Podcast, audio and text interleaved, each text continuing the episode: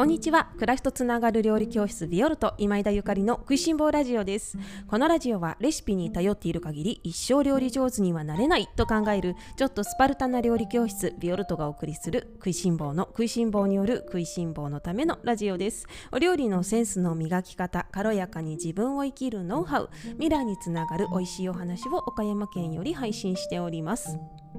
皆様おはようございます。料理家の今枝ゆかりです。本日は11月22日火曜日です。いかがお過ごしでしょうか？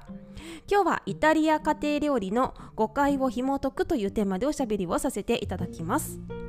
皆様おはようございます。いかがお過ごしでしょうか？今週は明日お休みなんですよね。なんだかねちょっとあのお休み祝日が週に入っているとほっこりしませんか？私もなんとなくいつもよりも気が抜けた火曜日を過ごしているような気がしております、えー、ただいまビオルトキッチンスタジオでのレッスン開催中なんですけれども、えー、今月はイタリア料理を紹介しております。題して野菜が主役のパスタというテーマです、えー、イタリアの家庭料理は野菜が主役のお料理がとっても多いんですけれどもでもさ日本でイタリア料理っていうとあの魚介がたっぷり入ったねあのパスタであったりとかお肉がしっかりと煮込まれたパスタであったりとか、うん、野菜だけのパスタってなかなか目にする機会がないじゃないですか。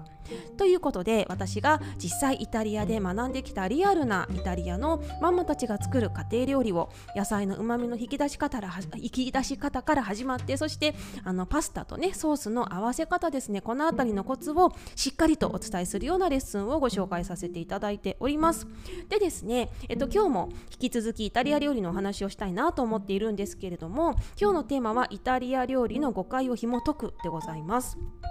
あの私が実際イタリアに行ってお料理を習ってきたという話はここ何日かずっとしているところなんですけれどもそのやっぱりね遠い国のことですからねさまざまな情報が入ってくる昨今ですがたいろんな誤解ってあるよね。でイタリア料理ってそのイタリアから直輸入された イタリア料理とそれからアメリカから輸入されたイタリア料理っていうものがあるんですよ。じゃないピザもその最近はねナポリピッツァなんて言って本場のイタリアで修行をされた、あのー、シェフシェフっていうかそのピッツァイオーラピッツァイオーロさんですね。のピザ職人の方の作るピザも食べられる、ね、よもう本当にすごい世の中になっていますけれどもでも一昔前はさちょっとアメリカンなそのベーコンが乗ってハムが乗ってピーマンが乗ってトウモロコシが乗ってみたいなあのアメリカ風のねピザが主流でしたよね特に昭和和の時代なんかはね。であのだからピザ自体もアメリカンなピッツァと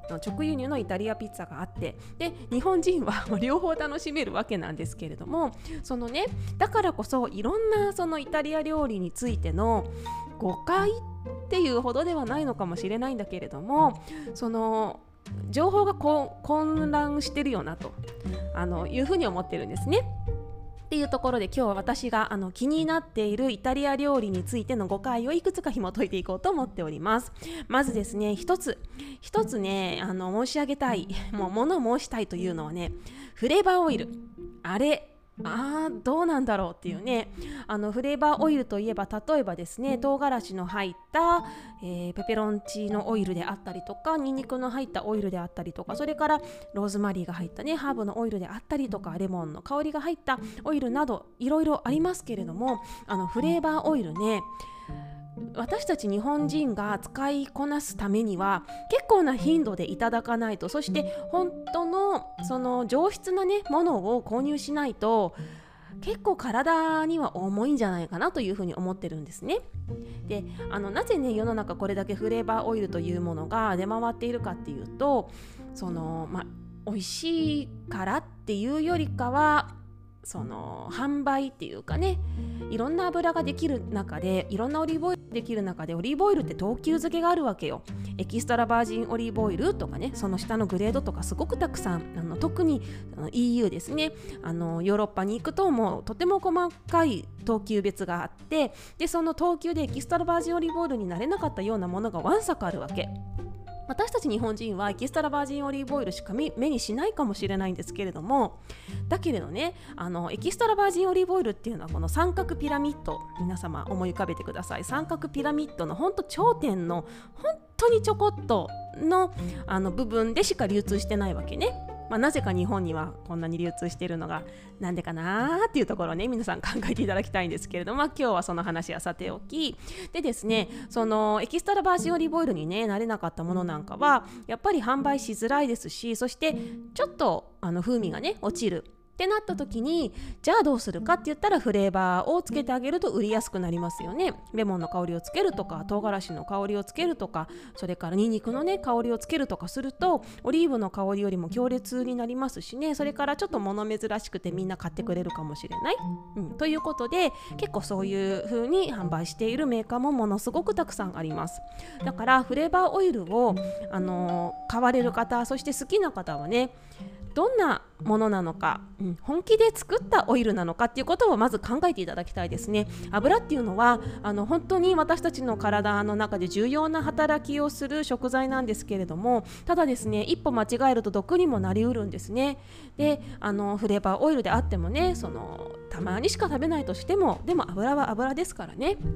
だからちゃんと選んでいただきたいしあのまずですねたまにしか食べないんだったらやめとけばっていうふうに思います。なぜならたまにしか食べないと酸化しちゃうからですね。あのフレーバーオイルを買ったのならばじゃんじゃん使わないとやっぱりなかなか使わなくて酸化しちゃうなんていうふうになりますし特にフレーバーオイルっていうのは透明な瓶に入ってることが多いのであの日のね当たらないところにねこうあの上質なものを買った方もねあのしまっていただけたらなというふうに思います。ということでイタリアの台所ではまりフレーバーオイルはあの使われていないということですね。あのもちろん作られていらっしゃる方もねママたちもいるしあの販売もされているんだけれどもそんなにみんなが必ずイタリアの家庭にフレーバーオイルを置いてるかっていうとそうでもないということをあのお見知りおきください。であのフレーバーオイルを使わなくってもね例えばレモンの味にしたいんだったらレモンの皮をあのシュッシュッと削ってあげればいいし唐辛子をのせればいいしハーブの香りをねあの直につけるみたいな風にイタリアの方は楽しまれているなというふうに私は実際イタリアに足を運んで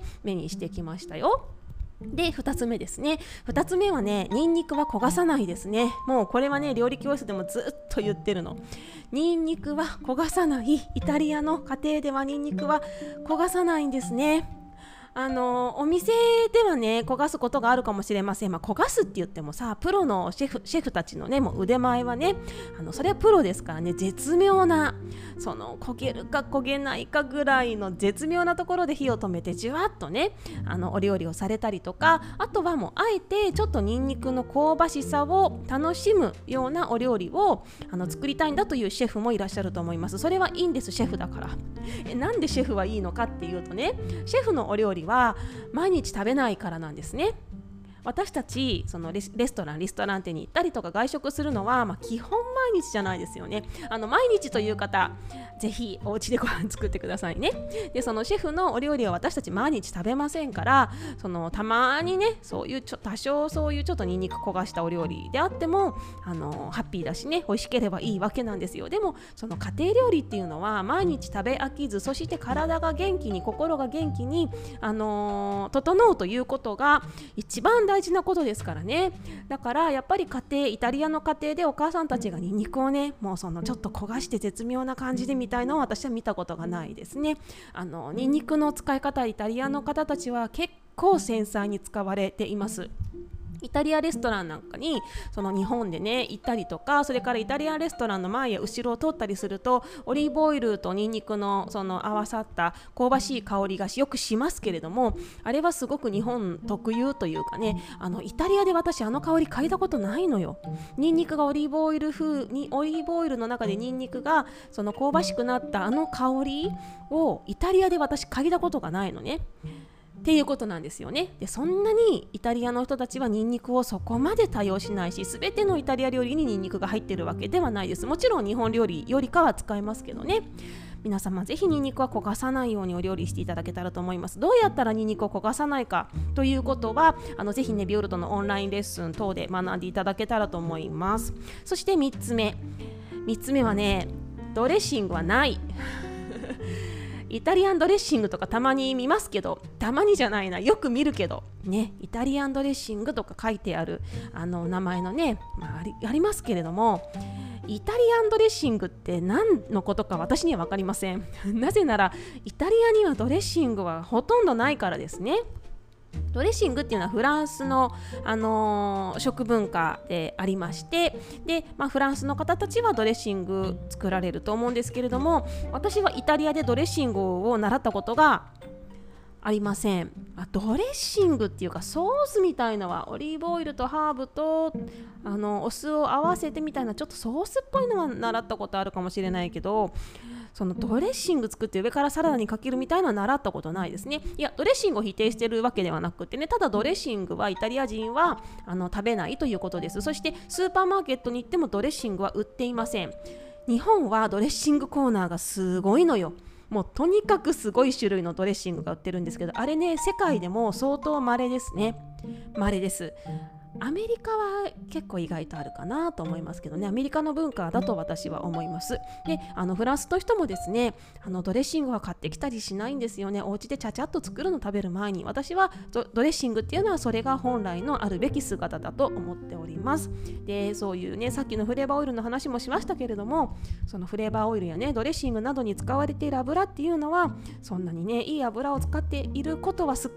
少ないですからね。ですからねぜひ自分の体に入れる油上質なものをめっちゃ大事だからね。あの上質なものをぜひぜひ選んでいただけたらと思います。であのドレッシングそうは言っても家族が好きなんだよね。っていう方はあのぜひ手作りでねあのいろいろ混ぜ混ぜして作ってみてください。今月もですねあのビオルトのキッチンスタジオでのレッスンでなんか私のひらめきでドレッシング作ったりとかしてねいるんですけれどもあのもう本当何にも準備をせずになんとなくイメージはあるんだけどね。でもあなんかこのドレッシング今日初めて作りますみたいな。えーっていうゆかりさんこれ初めてっていううん初めて。だけどあ美味しくできたねっていうね。だから皆様にももうレシピも何もないんですけどもうあのドレッシング作りは実験ですというふうにお伝えしていてねもう実験混ぜて混ぜて美味しいかどうかみたいなね。そんな感じで楽しくあの混ぜ混ぜして作っていただけたらと思います。イタリアにはドレッシングはありません。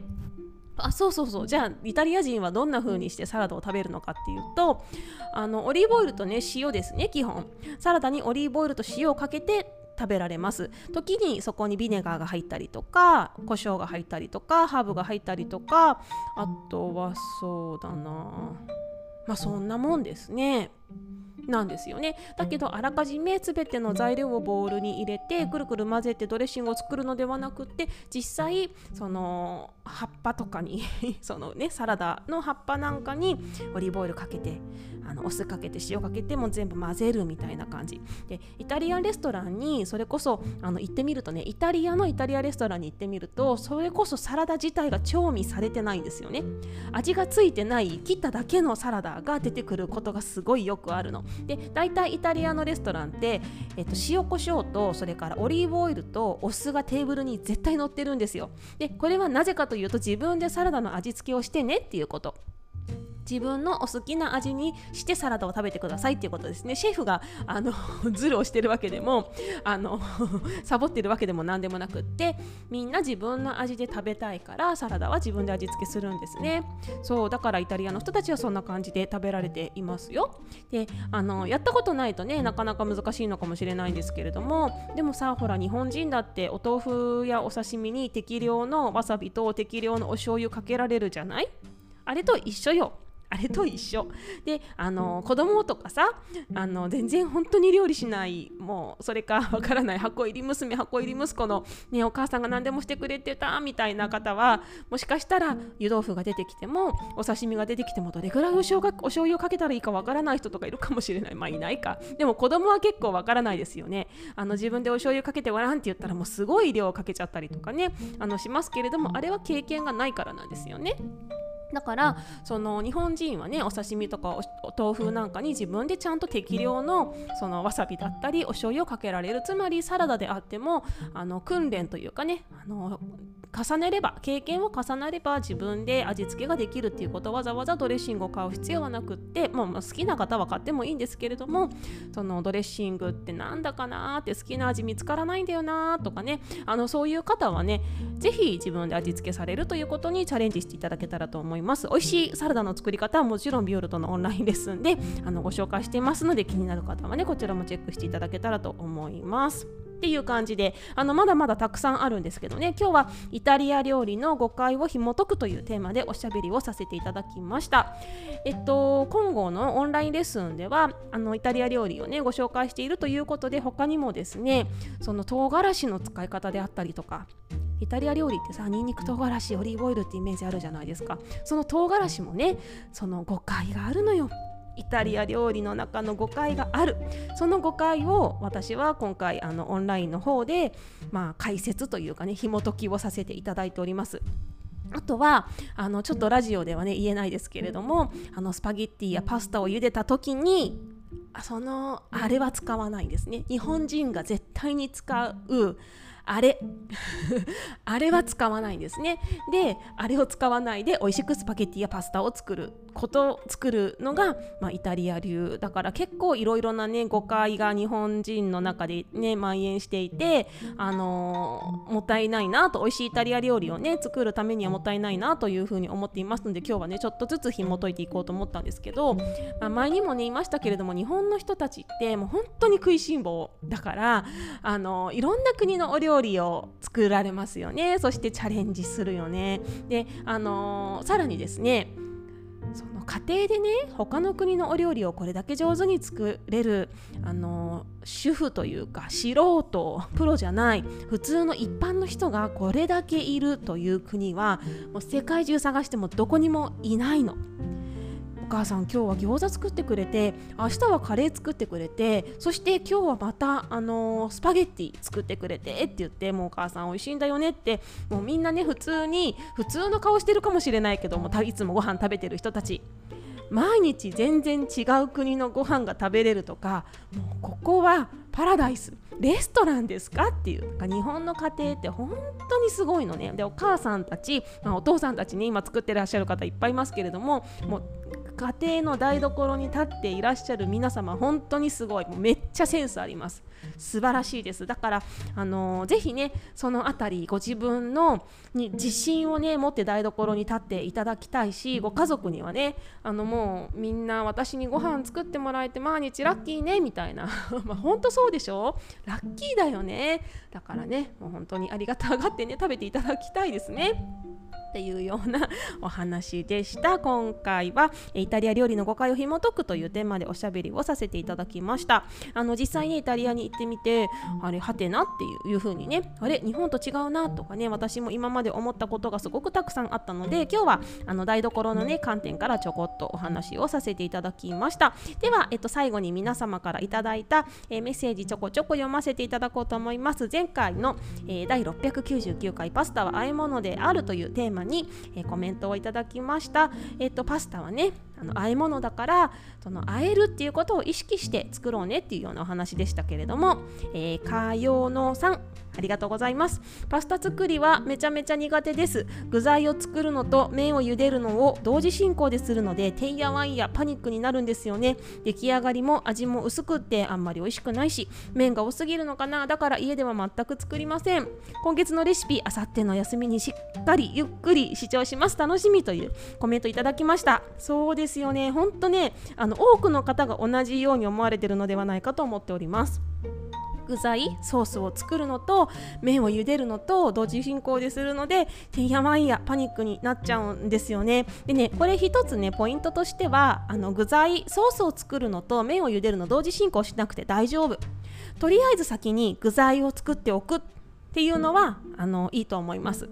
そうしておくとねあの麺を茹でる時にパニックにならないから。ただ麺を茹で始めたら少しねソースを温め直すというようなね作業はしていただきたいですね。作ったソースが冷たいところにあの麺を入れてしまうとあの冷めてしまいますのでね温め直しておくというのがポイントです。それから私はですね今月キッチンスタジオでのレッスンであのみんなにパスタをねたっぷりと食べていただいてるのね。で3種類のパスタを作ってるんですよ。1回のレッスンでみんなどれどのパスタ食べたい？なんて言ってね。であのパスタのねその麺の種類も3種類今回ご紹介したいと思っているので3回パスタ茹でなきゃいけないの結構大変でしょ料理教室の限られた時間の中で。だから私ショートパスタだけに先に茹でちゃってるんですよそう。でこの辺りねあの先に茹でておくっていうのも実はできる種類のあのやり方、うん、やり方もあるのでねこの辺りはあのオンラインサロンの中でねじっくりご紹介させていただきますね。楽しみにしていてください。であの出来上がりの味が薄くなっちゃうのは塩が足りないからです。当たり前なんだけど。でこの塩のね使い方が、あのー、日本人すごく苦手なところで。っていうのは日本料理ってお醤油とかお味噌で味をつけることが多いのであのみんなねどれぐらい自分が塩使ってるか普段わかんないんだよね。だけどイタリア料理って塩分足す時にもう塩しか使わないからあのえこんなに入れていいの？って日本人的にはちょっと思っちゃうの。え入れすぎじゃない？って。でもお醤油とかお味噌には結構塩が入ってるんですね。その辺りがだんだん慣れてくるとあこんなに塩入れて大丈夫なんだなってわかるし、あのー、しょっぱくなるの心配なんですけれども麺を茹でる時にちゃんと、あの、必要な塩を入れてあげる、うん、ようにしてあげてください。オンラインレッスンに必要な塩の量とかね細かく書いてありますのでねそちらも見ていただけたらなと思っております。ぜひあのパスタの苦手意識を克服してあのもう一つでいいですからね。一品でもいいのであの自分の自慢のパスタ作れるようになっていただけたら嬉しいなと思っております。コメントありがとうございます。他にもまだまだたくさんの方からコメントをいただきましてとても嬉しく思っております。皆皆様からいただいたいいねボタンやそれからコメントやレターが私のこの食いしん坊ラジオを毎日発信する配信するエネルギーとあのなっておりますまた今回もあの話が面白かったよと思ってくださった優しい皆様は ぜひあの何かしらアクションを起こしていただけますとまた火がつきますのでよろしくお願いいたします。料理教室ビオルトでは料理を通じて心と体を整えるということをゴールに掲げてキッチンスタジオでのレッスンそしてオンラインレッスンを運営しております。レシピを見ないでインスピレーションでお料理ができるようになりたいという方野菜とおしゃべりができるようになりたい方自分の体の声をしっかりキャッチしたい方そして自分らしい生き方を追求したい方そんなあなたをなんと月額2980円でサポートするオンラインチームを運営しております。最新号もプレゼントさせていただいておりますので、えー今ねご入会してくださった方は今回のパスタパスタのねオンラインレッスンプレゼントですよ。めっちゃお得でしょ？はい。ということでオンラインチームにご興味がある方はぜひ概要欄にあるビオルトのオンラインショップ覗いてみてください。お料理が苦手な方大歓迎です。皆様の苦手意識をもう私がふーっと吹き吹き消してはい。吹き捨てていきたいと思っております。全力でサポートいたします。それでは今日も美味しい一日をお過ごしください。暮らしとつながる料理教室ビオルト今枝ゆかりでした。